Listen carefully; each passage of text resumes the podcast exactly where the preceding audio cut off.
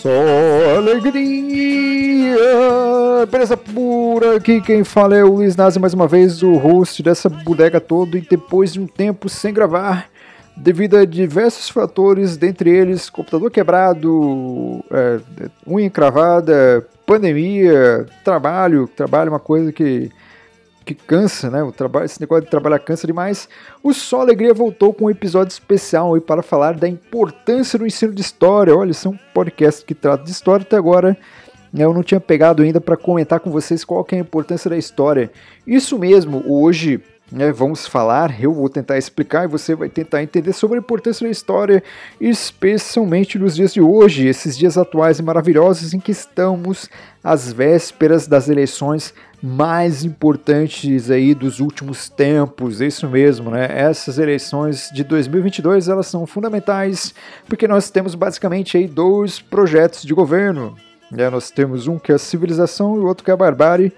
Tem gente aí que, que sofreu, se lamentou, que chora pela terceira, pela terceira via, mas a terceira via ela não vingou, certo? Mas isso é um tema que pode ser trabalhado aí em podcasts futuros, né? A gente pode entrar, é, de repente a gente pode trazer um convidado aí para falar mais especificamente aí sobre esse assunto de civilização e barbárie, porque dá muito pano para manga, isso aí é bem bacana. Então a gente não vai aprofundar isso hoje. No entanto, hoje vamos entender o porquê a história não envolve somente a decoração de datas. Né? Então você, você não tem que decorar o que é o 7 de setembro de 1822, mas você tem que entender todo o processo histórico por trás dessa data. Então, mais importante do que decorar a data é você entender o que aconteceu ali, por que aconteceu, por que, que a independência do Brasil, considerado um movimento conservador, por que, que não mudou nada, né? quem era Dom Pedro I, quais eram os setores políticos que estavam atrás dele, que influenciaram né, esse golpe, que Dom Pedro I deu um golpe né, no seu pai, a gente pode dizer que isso, que o Brasil surgiu com golpe, olha que bonito, né? Surgiu com golpe e tem golpe até hoje. Então tudo isso é mais importante do que você decorar uma data. Até porque hoje você tem Google. Se for só por ver a data, você não precisa mais de professor. Seria só você de estar tá lá, dependência do Brasil, e aparecer lá 7 de setembro. Então, aí não haveria necessidade, mas para entender um contexto histórico, aí você precisa de um professor bacana, marotão, bonito, ou talvez não, que te explique certinho para que você possa entender. E vamos aprender também que a história é importante porque nos ensina a problematizar. A vida ela fica mais complexa com o ensino da história, né? E aquela coisa que o Tom Zé já falava, é, estou, te, estou complicando para poder descomplicar. Olha que bonito.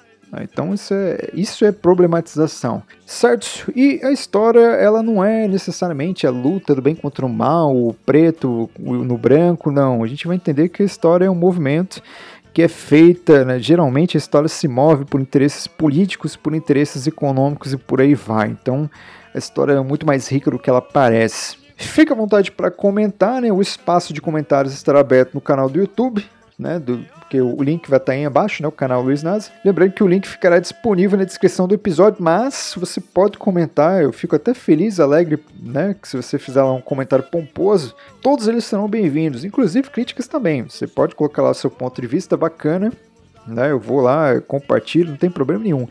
As mensagens de ódio, que já são coisas diferentes, elas serão devidamente jogadas no seu devido local, que é o? Que é a latrina.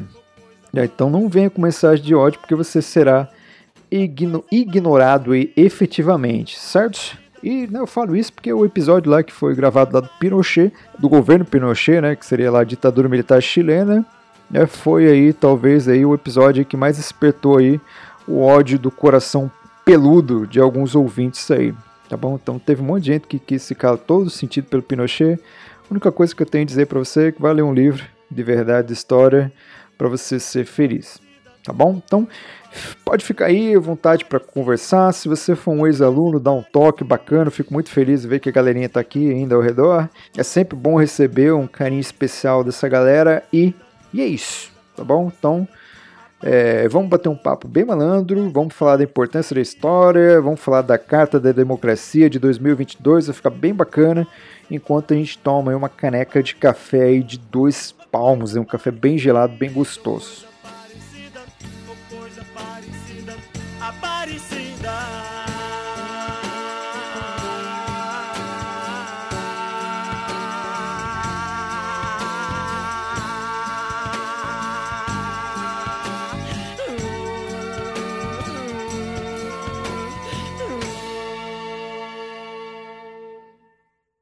Racismo, machismo, homofobia, desigualdade social, guerras, conflitos, eleições. Você já reparou em algum momento da sua vida que é impossível explicar esses conceitos sem recorrermos à história? Um exemplo aqui que eu sempre costumo dar para todos, né? Como que, você, como que podemos explicar o Brasil, um país continental, um verdadeiro caldeirão de etnias, um país onde a maior parte da população é mestiça, como que esse mesmo país consegue ser racista? Você conseguiria explicar isso sem passar pela história da escravidão no Brasil, aí, que foram quase 400 anos? Você já parou para pensar que a população negra no Brasil ela passou mais tempo escravizada do que livre? Né? Como que a gente pode explicar esses fenômenos sem o uso da história? Ou ainda mais, como que podemos explicar o machismo estrutural da nossa sociedade sem antes entender o modelo patriarcal que estabelece os valores aí da, da cultura, não só ocidental, né, mas com a cultura. Ou como podemos entender a importância de setores da sociedade reforçarem seu apoio à democracia em pleno ano de 2022, sem antes a gente entender o que foram os anos de chumbo, a ditadura militar brasileira? Você já parou para pensar nisso? Como que a gente consegue explicar essas coisas sem passar pela história? O ser humano, né, sem o entendimento da história, não consegue interpretar a sua realidade, não consegue interagir, é incapaz de ser o cidadão ativo, e assim ele fica sujeito a discursos vazios que apelam para pautas rasas, como de costumes, por exemplo, que são mais fáceis, de, são de mais fácil entendimento, melhor dizendo. O que eu quero dizer é que o tiozão do Zap não seria tão facilmente manobrado, enganado, iludido, ludibriado se ele dedicasse um tempo a mais à literatura da história nacional. E quando ele, deixando bem claro que quando eu falo de ler livros de história, eu me refiro àqueles livros que têm uma bibliografia reconhecida pela academia, né? Então a gente tem que ter muito, muito respeito também à profissão do historiador, né? Tem pessoas que estudam que trabalham com a história. Não estou dizendo daqueles livros lá que são caça-níqueis, que tentam é, reescrever a história para ganhar algum dinheiro e acabam aí, é, subvertendo né, valores, acabam criando aí uma ideia falsa do que é a história. Né? Então eu estou me referindo aí a livros que são frutos de trabalhos científicos sérios. Esses golpistas aí que tentam ganhar um, uma grana fácil aí, tentando reescrever a história, você pode esquecer. E aqui tem-se uma outra característica do ensino de história, mas não somente da história, mas também de todas essas disciplinas aí que envolvem né, a, a área de ciências humanas e sociais, porque elas são sempre utilizadas para reforçar os valores da sociedade vigente. Por exemplo, hoje vivemos em um mundo, é, por incrível que pareça, ainda vivemos aí no mundo com resquício democrático. Então a, a preocupação né, do Estado é formar seres humanos, a juventude? A, a, grande preocupação, melhor dizendo, é tornar essa juventude aí que está na escola cidadãos ativos, né, capazes aí de transformar a sociedade consciente do seu papel dentro da democracia. Né? Então essa é uma demanda que temos hoje. Se você for pegar um ensino de história e das ciências sociais no século XIX, você vai entender que essas disciplinas elas eram mais voltadas para a construção de um sentimento nacionalista, um projeto nacional, né?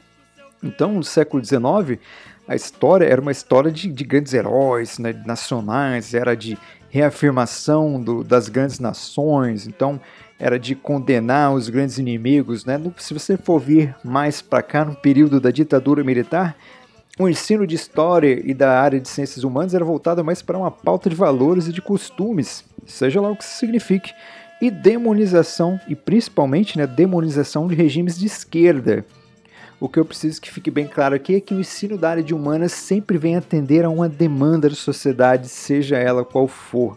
E voltando aí ao que estávamos dizendo antes de fazer esse parênteses, a história ela traz o esclarecimento necessário que o ser humano precisa para sair do poço da ignorância, da qual ele muitas vezes é responsável. Né? Então é mais fácil, eu digo que muitas vezes ele é responsável porque é mais fácil você ficar mergulhado no zap, ele só regurgitando ali informações ali de fontes duvidosas, aliás, informações que às vezes nem tem fontes, né, do que você procurar um livro de verdade, um trabalho científico para você se informar da realidade, né? Então tem muita gente que se acomoda também no pequeno universo do Zap, achando que aquilo é uma realidade, né? Então, a história é legal também porque ela vem mostrar que o mundo ele não é preto branco, né? Então não tem a luta do bem contra o mal, a luta do certo contra o errado, que tem o que existe é uma questão de perspectiva política.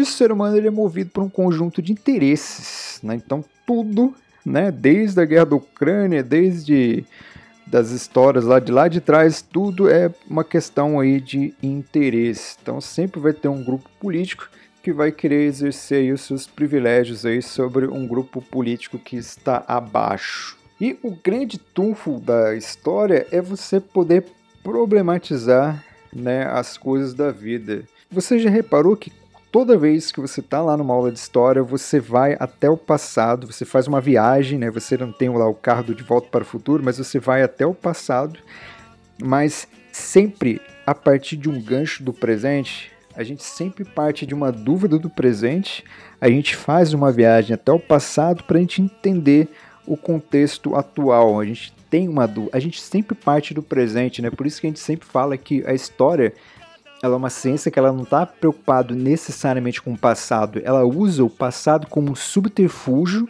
olha que bonito, para você responder uma dúvida que você tem hoje. Né? Então você sempre parte do presente. Por exemplo, você não precisa ser uma pessoa é, extremamente ligada no noticiário 24 horas por dia para saber que vários setores da sociedade se juntaram para escrever uma carta em defesa é, da democracia no Brasil, né? Um documento que até o momento aí conta com mais de um milhão de assinaturas, né, que vão desde o proletariado até o grande burguês. E isso é interessante, o fenômeno dessa carta, que é por isso que a gente não pode se referir a ela como cartinha, né? porque ela é uma carta aí que abrangeu aí vários setores da sociedade, então ela é um documento histórico importante.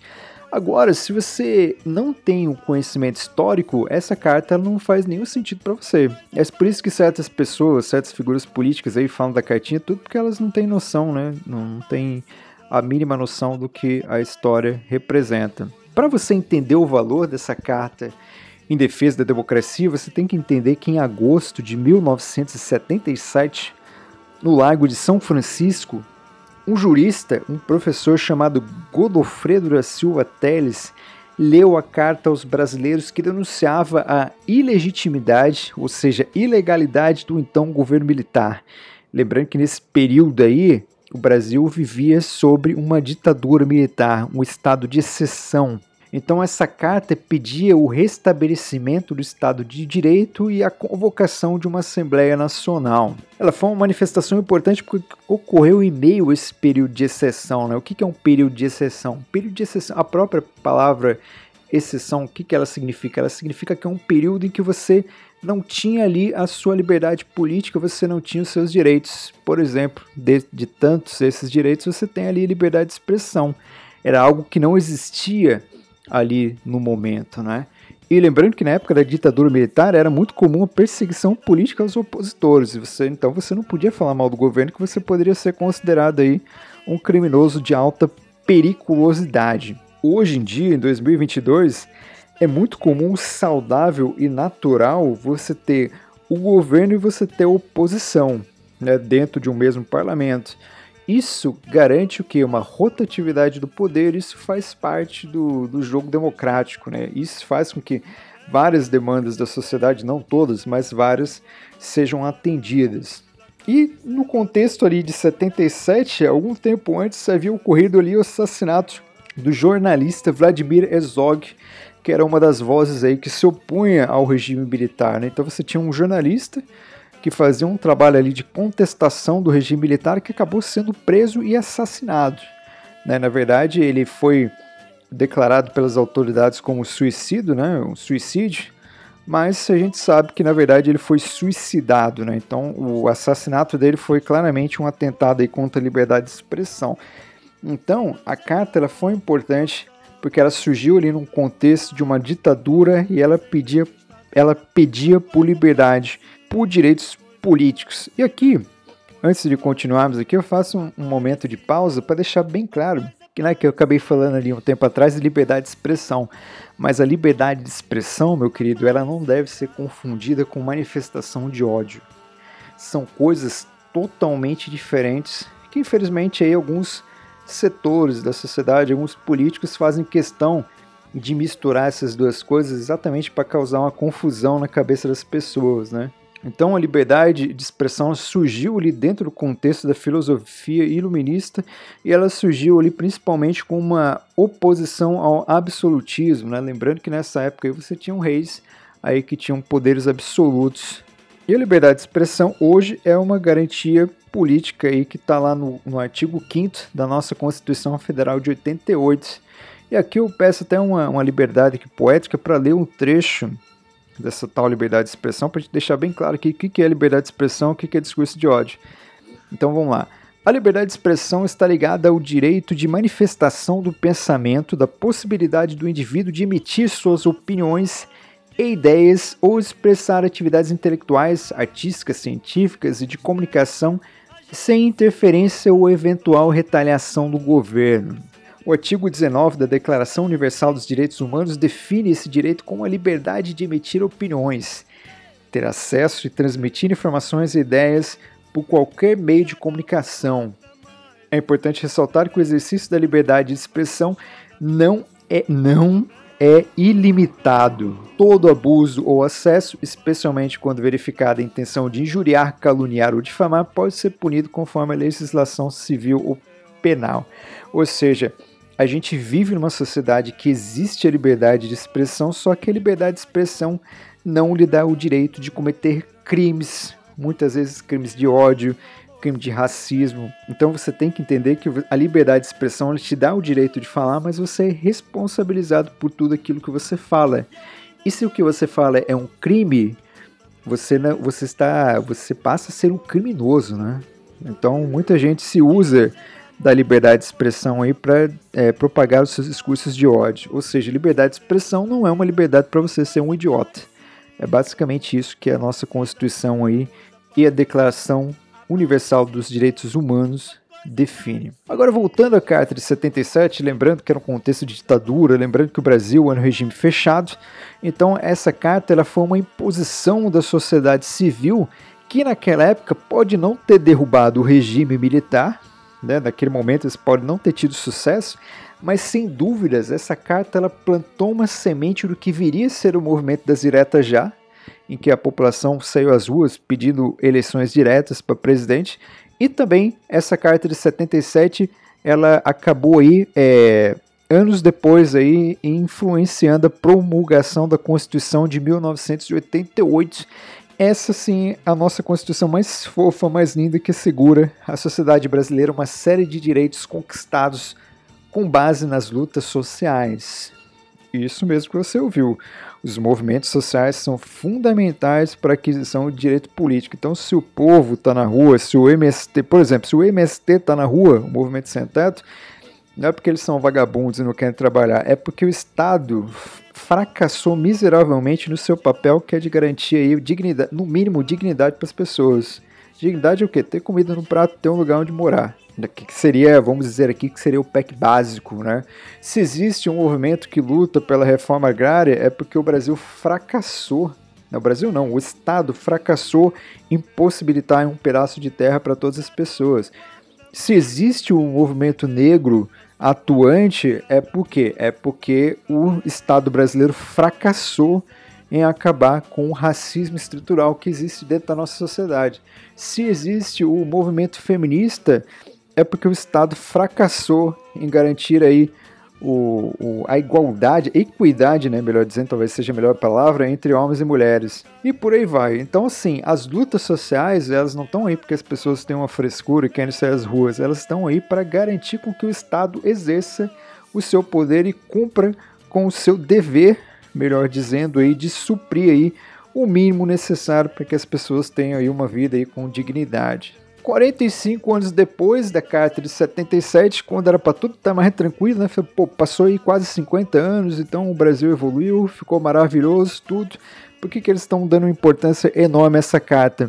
Porque a sociedade agora escreveu essa carta para conter os anseios golpistas de uma certa figura política da qual não vale a pena citar o nome aqui nesse humilde podcast, né? No auditório da faculdade da USP, personalidades fizeram falas em defesa da democracia. muitas desse, desse pessoal aí foram contemporâneos da ditadura militar, inclusive lá o próprio professor Godofredo. Né? Esse cara não tem paz, não. Ele estava lá, ele escreveu uma cartinha, 45 anos depois, ele com 90 lá cacetado, ele está tendo que escrever cartinha de novo. Por quê? Porque o Brasil está com a sua é, democracia sendo ameaçada. Então esse documento ele apresentou uma defesa da democracia brasileira das eleições livres contra o retrocesso. Né? Então, essas, essa carta também ela lembrou as vítimas da ditadura militar, os assassinatos recentes que chocaram o país, como por exemplo o assassinato da Marielle Franco, que é um mistério, do Bruno Pereira, do Dom Phillips, mas agora do Marcelo Arruda. E nesse ano também, de 2022, a carta também defendeu a população negra, indígena, quilombola e a comunidade LGBTQI PA+. Ou seja, foi um documento que foi uma resposta de todos os setores da sociedade aos ataques que a democracia vem sofrendo recentemente nesses últimos anos. Né? Então, tudo bem que você não entende a carta de hoje sem você voltar para 1977. Naquela época, a carta foi feita pedindo uma abertura do regime, o fim de uma ditadura. A carta de hoje, ela existe para quê? Para impedir um estabelecimento de um golpe, para impedir um atentado à democracia, para impedir um atentado contra o nosso Estado democrático e de direito. Que a democracia talvez né, não seja aquela coisa maravilhosa, talvez ela não tenha dado certo, mas talvez seja a melhor coisa que existe dentre todas as possibilidades, certo? Então, você não consegue entender a carta de 2022 se você não entender a importância da carta de 1977. E para isso, você tem que fazer uma incrível viagem através da história. Então, olha que bonito, olha. Eu, eu aposto que esse episódio de hoje, eu aposto que você entendeu que a história ela foi feita para deixar a sua vida talvez não mais feliz, né? Porque às vezes é, é um pouco triste você entender das coisas, mas ela deixou o seu mundo um pouco mais completo. Então, olha que bonitinho. Agora você entende que essa carta é importante, você entende que não é uma cartinha. Lembra que quando, quando foi usado esse adjetivo cartinha no diminutivo foi feito para diminuir a importância dela, o que foi um tiro no pé, né? Porque a gente viu que foi uma carta aí que teve uma repercussão enorme. Então, essa carta de 22 é uma defesa de tudo aquilo que foi conquistado, da manutenção de tudo que foi adquirido através de muita luta de sangue e através de vidas. Então, pessoas deram a sua vida para que você tivesse, para que você tenha, melhor dizendo, os direitos políticos que você tem hoje. Certo? Por isso que você tem que estudar muito bem, você tem que ler bastante coisa, você tem que sair dos apps, tem que sair do Free Fire, você tem que entender melhor o mundo ao seu redor para você escolher figuras políticas aí que de fato representem os interesses da sociedade, certo? Então, podemos dizer, já que isso é para usar no diminutivo, podemos dizer que a cartinha foi uma resposta da sociedade brasileira a um certo presidentezinho. Olha que bonitinho. Então é isso, né? Então a gente fez esse cast hoje, um episódio um pouco mais rápido, para falar da importância da história, do quanto que você precisa da história para você entender aí o processo político de uma sociedade. Espero que todos tenham gostado. Desculpe se falei, né? De repente pode ter escapado uma besteira aqui, não vai ser a primeira. A gente pode dizer também que talvez não seja a última. Mas lembre-se de deixar o seu comentário respeitoso no canal do YouTube. Pode comentar também no Instagram e pode ser no Facebook, não, que eu já nem uso mais o Facebook, tá bom? Então, se você gostou, você seja feliz, compartilhe né, a felicidade com seus coleguinhas. E é isso, né? Já cansei aqui a minha gargoela já não aguento mais falar e fico por aqui, deixando vocês por aí. Um abraço, um beijo e um queijo.